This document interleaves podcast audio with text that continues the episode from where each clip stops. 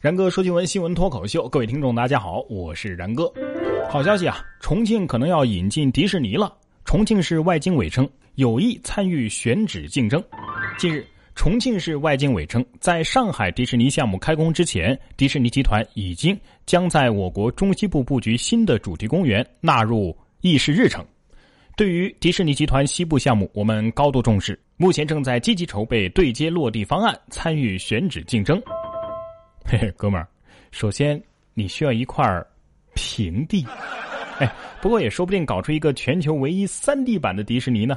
啊，中文名就是山地版迪士尼，还是发展好小吃一条街吧。毕竟我们是用美食征服世界的。说到美食，怪不得章鱼这么好吃，原来是外星进口生鲜啊，品质有保障。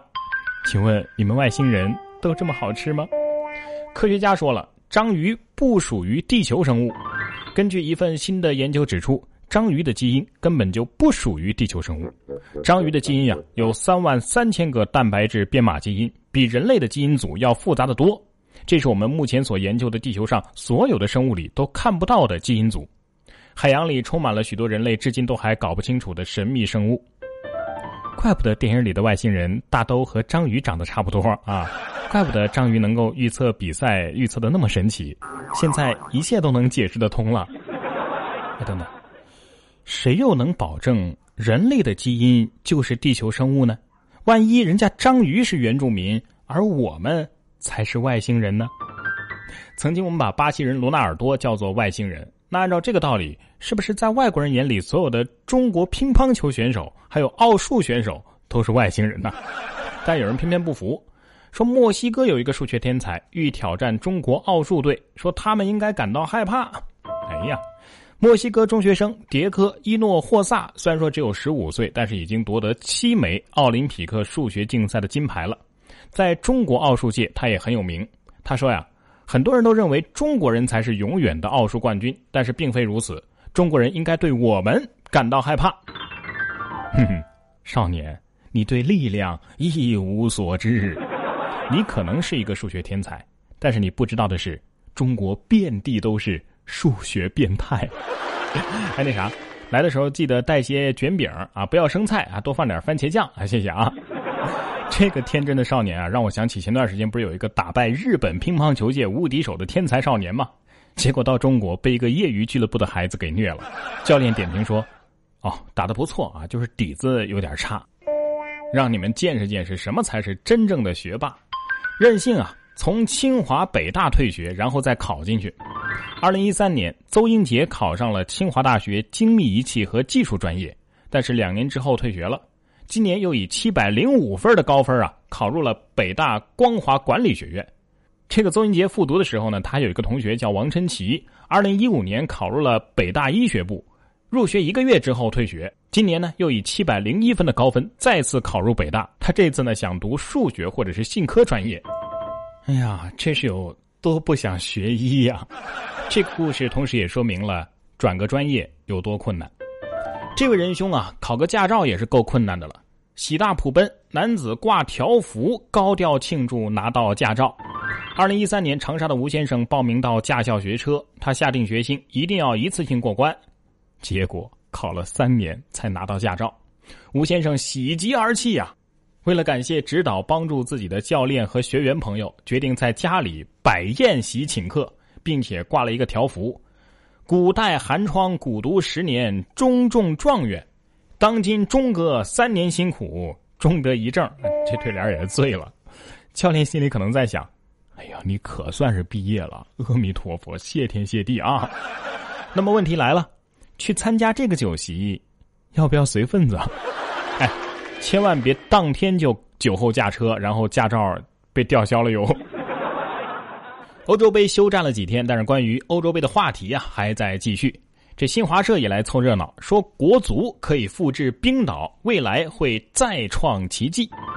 欧洲杯，冰岛击败了英格兰队。冰岛队在二零一二年的世界排名仅仅是第一百三十一位，而常被中国球迷调侃的中国国家足球队历史上最差的排名也不过就是一百零九位了。嘿，这倒让万里之遥的中国球迷看到了希望，冰岛队都可以，相信国足也可以。的确是可以复制，但是就怕粘贴不上。虽然说我真心是支持中国足球，但是这个逻辑是说不通的。难道曾经打游戏输给我的那个朋友考上了清华，我也就离清华不远了吗？曾经马云还比我穷呢，现在 是吧？但是从另一个角度上来讲啊，中国队的确是比冰岛队夺得亚洲杯冠军的可能性要更大。听懂了吗？毕竟冰岛队不太可能加入亚足联，除非他想来亚洲当卧底。说英国卧底警察有新规啊。禁止与被监视的女性发生关系，除非自己的生命受到威胁。英国《卫报》二十九号报道，英国警察学院拟定了一份卧底警察指导方针，规定卧底警察原则上不得与女性被监视人假戏真做，但是面临生命危险的时候却可以例外。因为英国先前啊已经爆出了有多名警察在执行卧底任务的时候有烈焰的丑闻。哼哼，这个也简单。随时都感觉自己的生命在受到威胁啊！詹姆斯·邦德表示：“那我这电影岂不是没法拍了？”哎，导演得跟他说了：“你是特工，不是卧底啊，亲！”啊，等等，公开了这样的规定，那被监视的女性想要辨别身边的男性是不是卧底，岂不是很简单了？你是卧底吗？哦，我不是啊。那我们呃，不可以，不可以。那你就是卧底。这位厂长也有当卧底的潜质嘛？说厂长偷拍员工裸照，称这是为了让他知道社会的险恶。身为厂长的福建已婚男子叶某对女员工小玲啊有好感，竟然趁小玲醉酒洗澡的时候，两次偷拍小玲的裸照，并且将偷拍的照片和视频发给了小玲，称想通过拍裸照的方式让对方知道社会的险恶。小玲报了警。叶某被警方行政拘留十天呢。哼！现在小玲不仅知道了社会的险恶，还知道了厂长的脑袋被驴踢过。小林表示将用他的方式让厂长知道违法的代价。我倒是担心拘留十天不足以让厂长知道监狱的险恶，建议多关一段时间，让他好好感受一下。寂寞了就直说嘛，别拿这些有的没的当借口。研究表明。寂寞等于每天抽十五支烟呐！寂寞不仅让你心里难受，而且对健康的危害也是超乎想象。美国杨百翰大学的一项涉及三十万人的研究表明，长期被寂寞包围的人，相当于每天抽十五支烟。而寂寞的人总喜欢做一些让自己心里好过的事情，就比如说抽烟、喝酒，或者是飙车等等刺激的事儿。这种排解对于健康来说，那无疑是雪上加霜。不是。那我这种不抽烟不喝酒也没有车可以飙的我，岂不是连寂寞都不配了？你还要我怎样啊？还要我怎样？